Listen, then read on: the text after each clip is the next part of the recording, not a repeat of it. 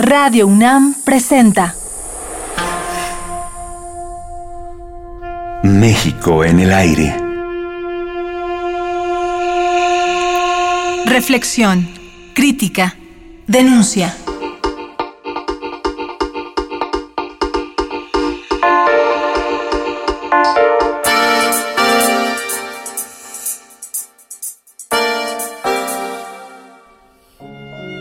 En la casa de Roger Bartra hay una luz especial que las plantas agradecen, igual que la buena mano del antropólogo que las cuida. En esta atmósfera, donde también se respira fertilidad intelectual, él ha escrito decenas de libros como por ejemplo Las redes imaginarias del poder político, La democracia ausente o El salvaje en el espejo. También es autor del guion de Etnocidio, la película de Paul Leduc, y de múltiples artículos para la revista Letras Libres y para el periódico Reforma.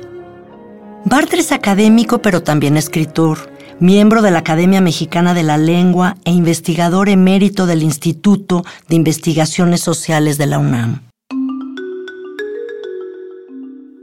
Para Bartra, de todos los movimientos sociales recientes de México, es el de los jóvenes la expresión más sana del descontento y la tragedia de Ayotzinapa es expresión de la injerencia de formas de poder criminal ahí donde el tejido social está más deteriorado.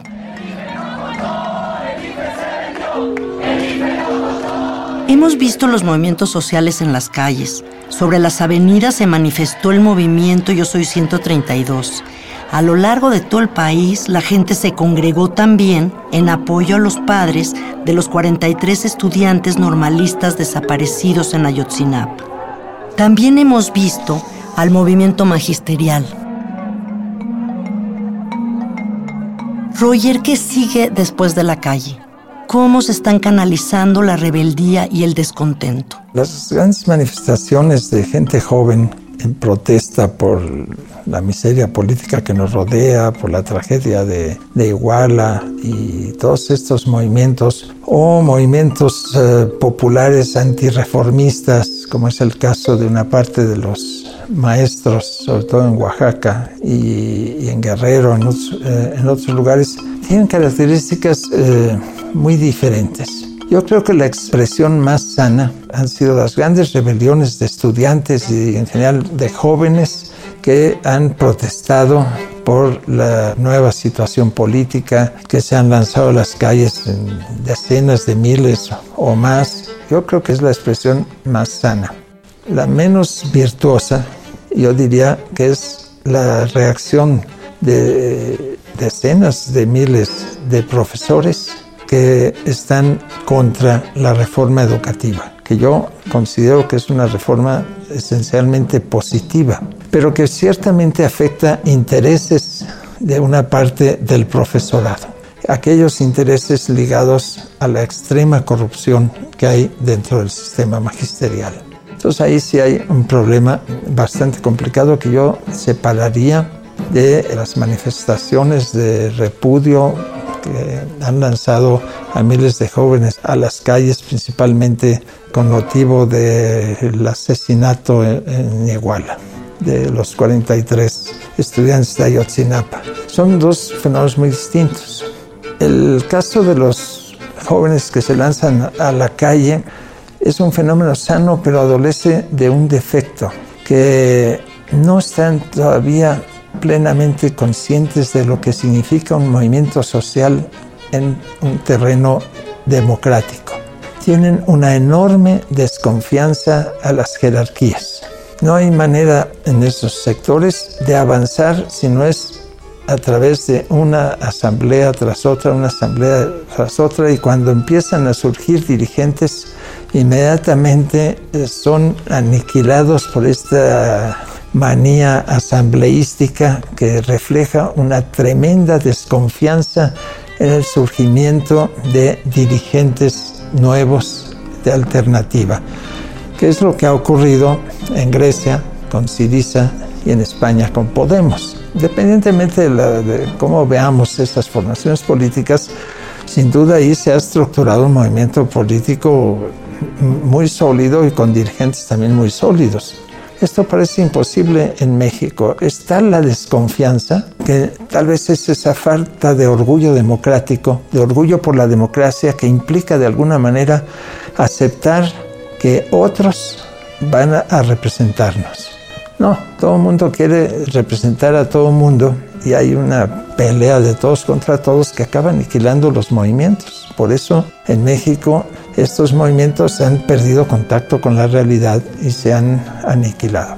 El caso del magisterio es muy diferente porque ahí sí están muy bien organizados, hay dirigentes, hay estructuras jerárquicas, digamos que están reproduciendo todas las estructuras jerárquicas del sindicalismo tradicional charro en un movimiento anticonformista y antireformista muy corrupto. Entonces, eh, ahí estamos en otro mundo muy distinto.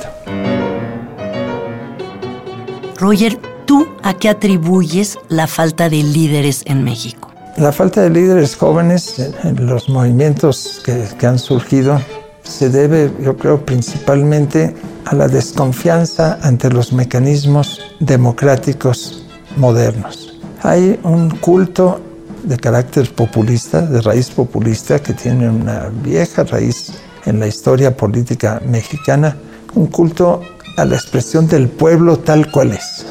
Una tremenda desconfianza a que surjan líderes que representen a ese pueblo. Esos movimientos juveniles no ven ya con buenos ojos, por ejemplo, el fenómeno de López Obrador.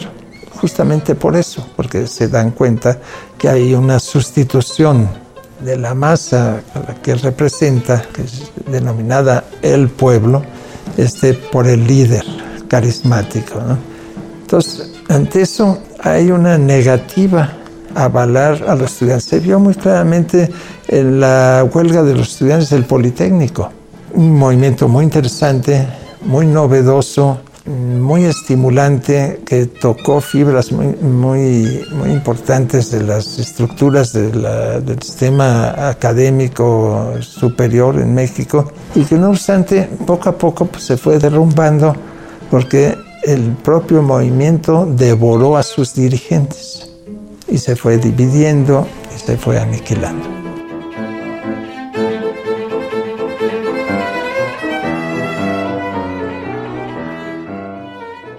Por otro lado, se insiste en los últimos años, dada la violencia, en la urgencia de reconstruir el tejido social que en parte la delincuencia organizada se ha encargado de fragmentar. ¿Está realmente roto el tejido? ¿Para ti es prioritario reconstruirlo y desde dónde? Ante la pregunta de si el tejido social en México está deteriorado o está roto, yo diría que sí, que sí hay un problema eh, muy serio. El tejido social que sustentaba al autoritarismo mexicano, que sustentaba al régimen priista, al nacionalismo revolucionario, era bastante sólido. Este, había esta unidad, no había una gran fragmentación y operaba bien. Con la transición democrática, más otra serie de factores, en parte ligados al narcotráfico, ese tejido social se deterioró. En realidad, el que se hubiese deteriorado ya fue una de las causas por las cuales el PRI perdió las elecciones del año 2000. Esta base, ese tejido social que sostenía el autoritarismo, se deterioró. El gran reto de la transición democrática era sustituir ese tejido social por nuevos mecanismos de carácter cívico, democrático, de nuevo tipo que no se basasen en el autoritarismo. Este es un proceso cultural muy lento y no ha transcurrido muy rápidamente. En realidad ha transcurrido tan lentamente que el tejido social roto por las tensiones eh, en la época del autoritarismo no ha sido plenamente reconstruido. Eso ha provocado que en las partes en que ese tejido social está más roto entrasen formas de poder criminal que las han sustituido y que han generado un gran problema. Pues la tragedia de Ayotzinapa es provocada por eso. Entonces, es fundamental pues reconstruir ese tejido social deteriorado. Pero hay que reconocer que este es un proceso muy lento, porque es un proceso que no se puede resolver a base de legislación, de leyes. Es un proceso de asentamiento, de cristalización de una cultura política, y eso lleva muchos años.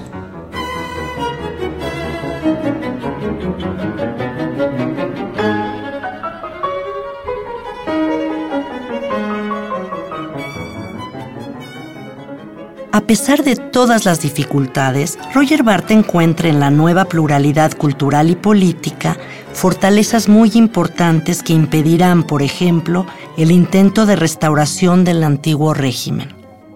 Los esperamos mañana para escucharlo abordar junto con este el tema de las políticas culturales y el de la identidad, es decir, el miedo de los mexicanos a abandonar la jaula de la melancolía.